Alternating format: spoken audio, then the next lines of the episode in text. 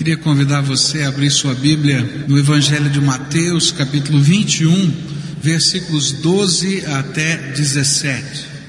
A palavra do Senhor nos diz assim: Jesus entrou no templo e expulsou todos os que ali estavam comprando e vendendo.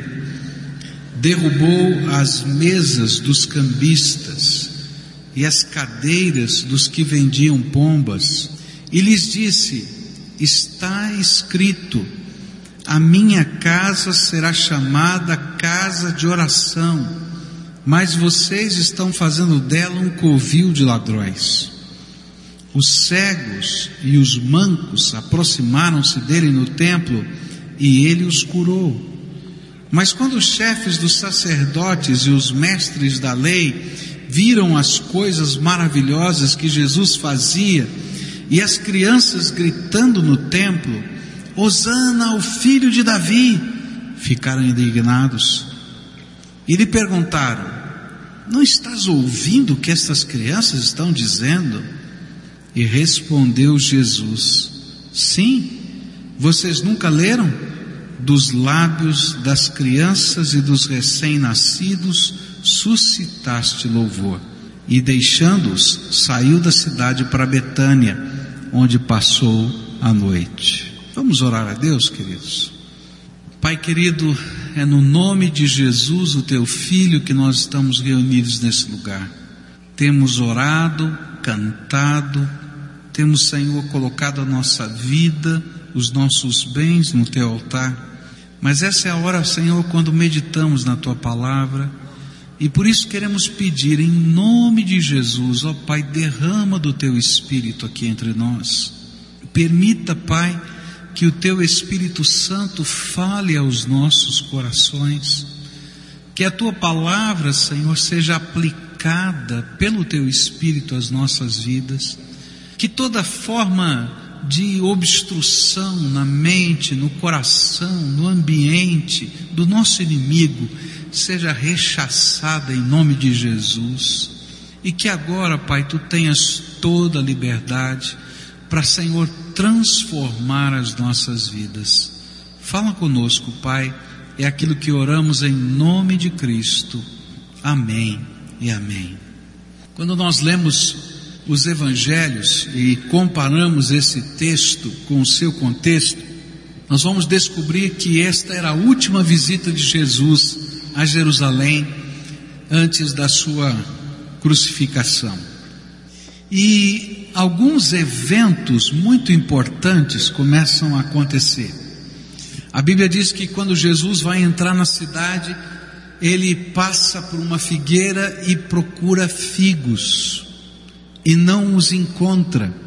E aí ele amaldiçoa a figueira e diz que ninguém coma nenhum fruto de você mais. E quando os discípulos voltam no final da tarde, a figueira sem frutos está seca. E meus irmãos, essa era uma palavra profética, falando a respeito de Israel e do momento que Israel estava vivendo, porque eles estavam rejeitando o Messias e não produziu o fruto que Deus esperava e por não produzirem o fruto, a Bíblia diz que aquela oliveira quebrou o seu galho e foi enxertado um galho que não era dela, mas que começa a produzir frutos. E tudo que está acontecendo nesses últimos episódios da vida de Jesus são concretos e a gente pode entendê-los à luz dos fatos que estão ali mas são proféticos e são uma revelação do céu para nós. A palavra de Deus nos fala que um outro evento tremendo foi a entrada triunfal do Senhor Jesus. Mas antes dele entrar, a Bíblia diz que ele para no Monte das Oliveiras antes de começar a sua descida e olha a cidade que está no outro monte, no Monte Sião, do outro lado do vale, e chora. E vai dizer Jerusalém, Jerusalém, quantas vezes eu quis fazer como a galinha faz, juntar os seus pintainhos debaixo das suas asas, mas vocês não quiseram. E ele chora, porque ele está vendo o futuro da cidade. Quando a gente olha tudo isso, a gente vai começar a colocar também este evento de Jesus entrar no templo e purificá-lo, e expulsar os vendedores e mexer com toda a estrutura organizacional da religião instituída, como um ato profético. E de repente, nesse ato profético do Senhor Jesus, ele vai nos ensinar o que Deus espera daquilo que ele chama de casa de oração. O que faz um lugar um lugar de oração? O que faz um templo cumprir o seu sentido e o seu objetivo? Será que a placa que a gente tem do lado de fora? Será que é o aparato litúrgico que está aqui ou espalhado por esse ambiente? O que faz um lugar aos olhos de Deus ser casa de oração? Lugar onde Deus coloca o seu nome, onde o Espírito de Deus pode pairar e se manifestar. E é justamente isso que Jesus está querendo ensinar nesse episódio da sua vida, um dos últimos. E eu queria olhar para esse episódio e olhar para as profecias que Jesus cita nesse episódio para que a gente possa entender o sentido, o significado, quais são os elementos constituintes daquilo que a Bíblia chama de casa de oração para todos os povos, e esse era o propósito de Deus nos nossos ajuntamentos. A primeira coisa que eu aprendo aqui se encontra nos versículos 15 e 16. A Bíblia diz assim: mas quando os chefes dos sacerdotes e os mestres da lei viram as coisas maravilhosas que Jesus fazia e as crianças gritando no templo, Hosana ao filho de Davi, ficaram indignados e lhe perguntaram: Não estás ouvindo o que estas crianças estão dizendo? E respondeu Jesus: Sim, vocês nunca leram? Dos lábios das crianças e dos recém-nascidos suscitaste louvor. Primeira coisa que faz de um lugar ser de fato casa de oração, ou lugar onde Deus coloca o seu nome, é sincera e espontânea devoção. Olha só o que está acontecendo. Jesus entra e vai encontrar uma romaria chegando na cidade de Jerusalém. Essa romaria era da Páscoa judaica. E a festa da Páscoa estava toda preparada. E as pessoas entravam na cidade cantando e adorando a Deus. E subiam as escadarias do templo, parando um degrau de cada vez e recitando um salmo. E vinham caravanas de todo o país. E elas chegavam em grupos, e à medida que esses grupos iam chegando, a liturgia se repetia. E eles tinham que comprar o cordeirinho pascal, que era aquele que seria sacrificado e feito um churrasquinho dele, não é? Ou ele deveria ser assado, e aquele pessoal da caravana sentaria em volta e compartilharia as lembranças da saída do Egito. E todo o aparato religioso estava preparado. Tudo era uma festa da fé. Porém, Jesus andou por aquele templo e não encontrou nem fé, e nem adoração. E por causa disso, ele começa a derrubar as mesas, ele começa a expulsar os vendedores, ele começa a bagunçar todo o esquema logístico da festa. E quando ele termina de fazer isso, ele começa a fazer alguns milagres. E aí as crianças que estão vendo Jesus jogar fora tudo aquilo, mas vem também o poder do Senhor, começam a adorar e dizer: Hosana, Hosana, bendito é o filho de Davi, o Messias que chegou. E aí começa um movimento, um movimento de pessoas que não sabiam como criticar aquilo que estava acontecendo. Por certo, os organizadores da festa estavam bravíssimos com Jesus, mas eles tinham medo de Jesus, porque Jesus tinha feito milagres e o povo estava ali à volta. E então eles olharam para as crianças e disseram: Escuta, não vai repreender? Olha só o que eles estão falando. Estão começando a adorar você aqui e dizendo que você é o filho de Davi. Você não vai fazer nada. E aí Jesus diz assim: Você não sabia que dos lábios de crianças, até de recém-nascidos, Deus levanta, suscita, faz nascer o verdadeiro louvor, porque até agora não tinha havido louvor nenhum. O que Jesus queria ensinar para nós é que toda liturgia, queridos, sempre será superada pela adoração que vem da alma, que vem do fundo do coração, que é resposta do mover de Deus. Ah, queridos, quando o Espírito Santo de Deus começa a se movimentar no meio do seu povo, e quando a gente sente o desejo de adorá-lo, que vem lá do fundo da alma, que não é obrigação, que não é peso, que não é cumprimento de um ritual, mas que vem lá do fundo da alma. Então eu quero dizer para você que o verdadeiro louvor está passando pela tua vida. Quando o Espírito Santo começa a tocar o nosso coração e a nossa alma responde, à voz do Espírito Santo, então, queridos, o verdadeiro louvor nasce, suscita de dentro da alma.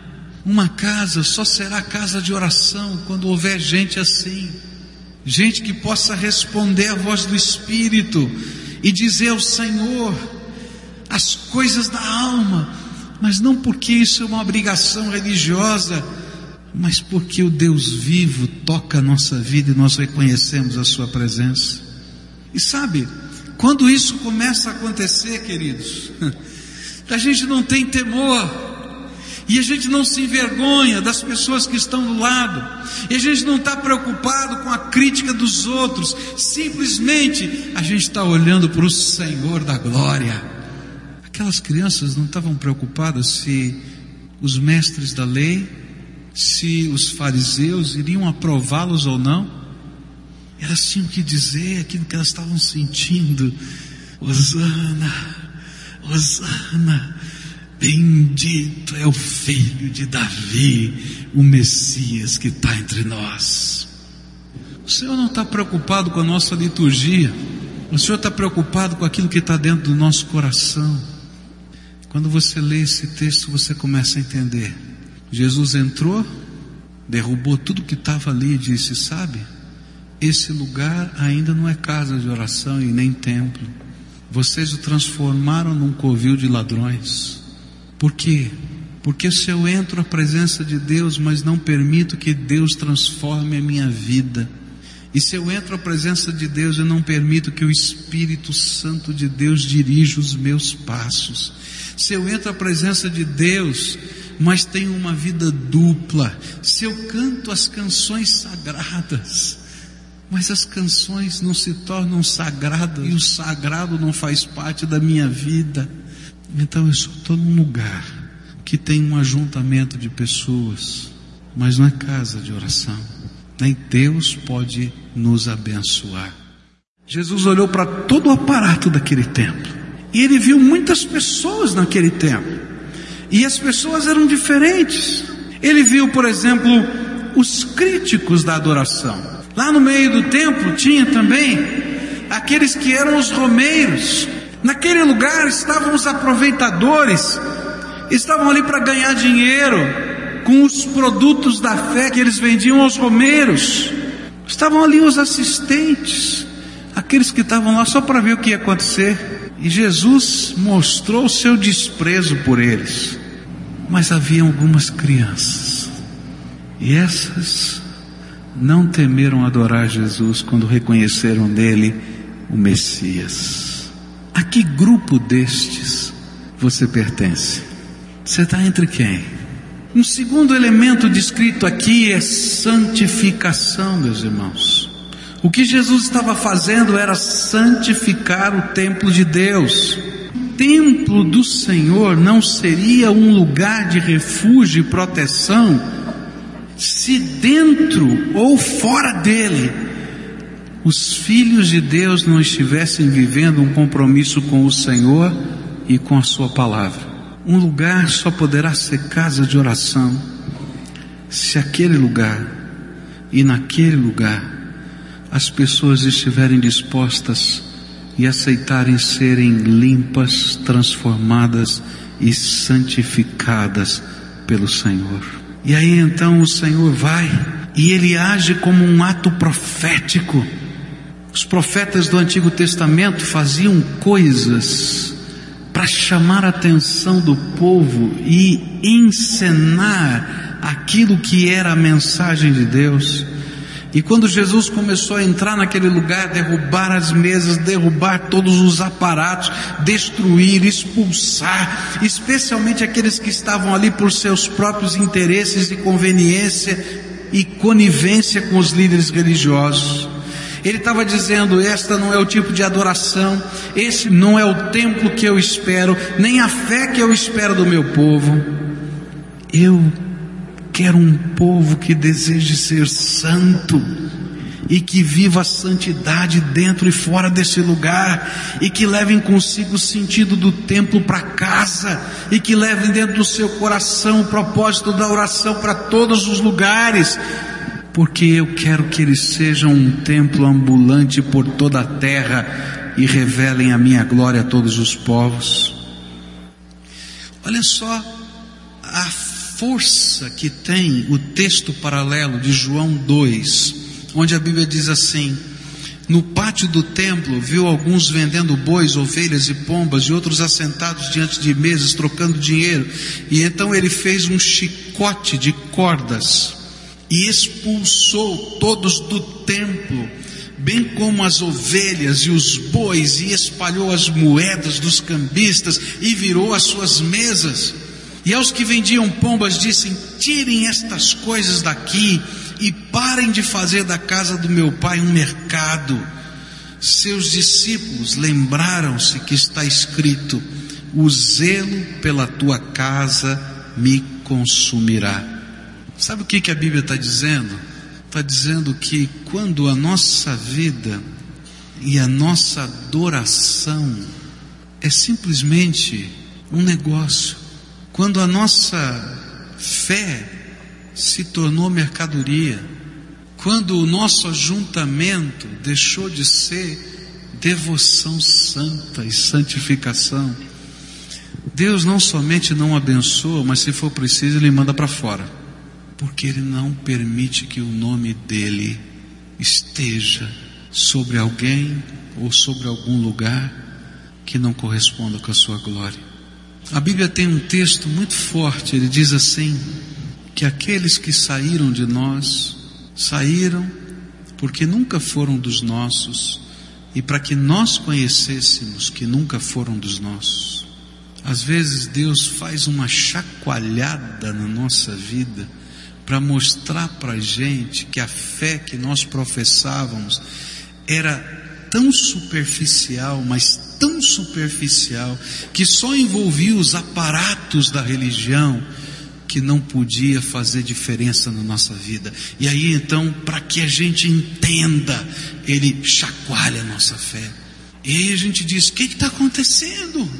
Ele diz assim: começa a viver uma fé viva e genuína, que eu vou revelar o meu poder na tua vida. E é justamente esse o terceiro elemento de uma casa de oração essa casa de oração começa a viver algo tremendo. Tremendo. Olha só o que a Bíblia diz. A Bíblia diz no versículo 14 do nosso texto: os cegos e os mancos aproximaram-se dele no templo e ele os curou.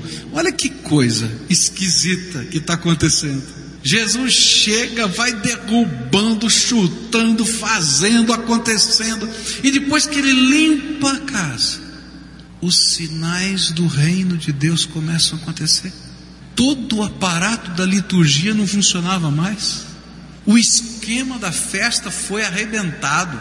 Mas aí começaram a chegar os cegos, os paralíticos, os enfermos, e que sabiam que Jesus era aquele que tinha feito tantos milagres. E você pode imaginar, cadeira virada para lá, mesa tombada para cá, bichinho correndo para lá e para cá, porque ele tinha chutado tudo. Crianças adorando. E aí chegam os cegos e diz: Jesus, tenha misericórdia de mim. E chegam os aleijados: Jesus, tenha misericórdia de mim. E aí Jesus começa a abençoar aquelas vidas. E os cegos começam a enxergar, e os paralíticos começam a andar, e os sinais do reino de Deus começam a se manifestar, e as crianças começam a cantar, e o verdadeiro louvor está entrando dentro daquela casa. E se a história terminasse aí, eu ia dizer que lugar complicado é a casa de oração. Mas quando a limpeza passa pela nossa vida, os sinais do reino vêm. E Deus começa a manifestar a sua graça, o seu poder, as suas maravilhas no meio do seu povo. E começa a ver um temor santo do Senhor. E a palavra de Deus diz que vem uma santa reverência. Marcos 11 vai dizer que aqueles que começaram a carregar as coisas para lá e para cá, você pode imaginar a confusão, bichinho vindo para lá para cá e não sei o que, alguém tentando recuperar, e Jesus agora nessa hora com autoridade diz: para tudo, porque essa aqui é casa de oração. Ah, como nos falta essa santa reverência tantas vezes. Mas no dia que você sentir a presença de Jesus, essa reverência vai brotar aqui dentro da sua alma porque a gente não consegue fazer outra coisa a não ser adorar a Deus.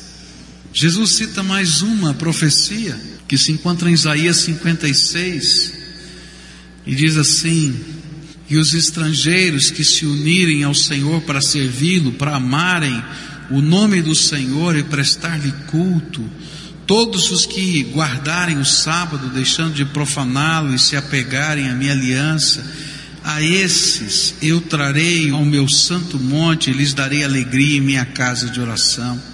E seus holocaustos e demais sacrifícios serão aceitos em meu altar, pois a minha casa será chamada casa de oração para todos os povos. Palavra do soberano, do Senhor, daquele que reúne os exilados de Israel, reunirei ainda outros, aqueles que já foram reunidos e Jesus cita: Vocês não sabem que o Senhor disse que isso aqui seria casa de oração? E Isaías, que é o texto que ele cita, diz: casa de oração para todos os povos. E sabe, na cena que está acontecendo, Jesus mostra isso. Normalmente, numa festa religiosa, os grupos ficavam separados. Então, vamos dizer assim, a caravana de romeiros que veio de Nazaré vai ficar mais ou menos aqui. A caravana de romeiros que veio de Jericó fica mais ou menos ali, e eles ficam mais ou menos organizados. E sabe, tinha até algumas caravanas mais elitizadas, porque como Romaria, alguns podiam pagar um pouquinho mais, então ficavam com algum tipo de conforto diferenciado. Mas a hora que Jesus começou a fazer os milagres dele, acabou a caravana. Todo mundo queria estar perto dele. E sabe quem estava perto de Jesus? Os cegos, os paralíticos, os doentes e a multidão de crianças que o adorava e outros que se achegaram. E de repente o Senhor estava mostrando que a casa de oração é o lugar da comunhão de todos os povos, de todas as raças, de todas as tribos, de toda a potencialidade financeira. Quem tem dinheiro, quem não tem dinheiro, é irmão em Cristo Jesus. Quem pôde fazer uma universidade ou quem não pôde é irmão em Cristo Jesus. Quem tem dente ou não tem dente é irmão em Cristo Jesus. E eu quero estar do lado dos meus irmãos porque Jesus está no meio deles. Agora, de certo, alguns ficaram lá nos cantinhos da caravana mas perderam a benção. Deus quer fazer com que aquilo que os líderes judeus perceberam aconteça entre nós. Olha só o que eles disseram em João 12, 19. E assim os fariseus disseram uns aos outros: não conseguiremos nada. Olhem como o mundo todo vai atrás dele. E falava de Jesus. Por quê, queridos? Porque naquele lugar, naquela hora, o Senhor estava ali revelava a sua glória, e na hora que Jesus revela a sua glória, não tem jeito, a gente vai chegar perto dele, não tem outra maneira. Eu quero dizer para você que essa casa não é simplesmente o lugar onde a graça de Deus deixa uma bênção, mas esse precisa ser o lugar onde a graça de Deus possa tocar, transformar encher a tua vida com o Espírito Santo. O lugar da comunhão com Deus e com todos aqueles que Ele ama, até aqueles que você não consegue entender. Só assim esse lugar poderá ser o lugar da sua bênção, onde a sua oração será ouvida, onde o seu serviço para o reino é parte de uma santa devoção.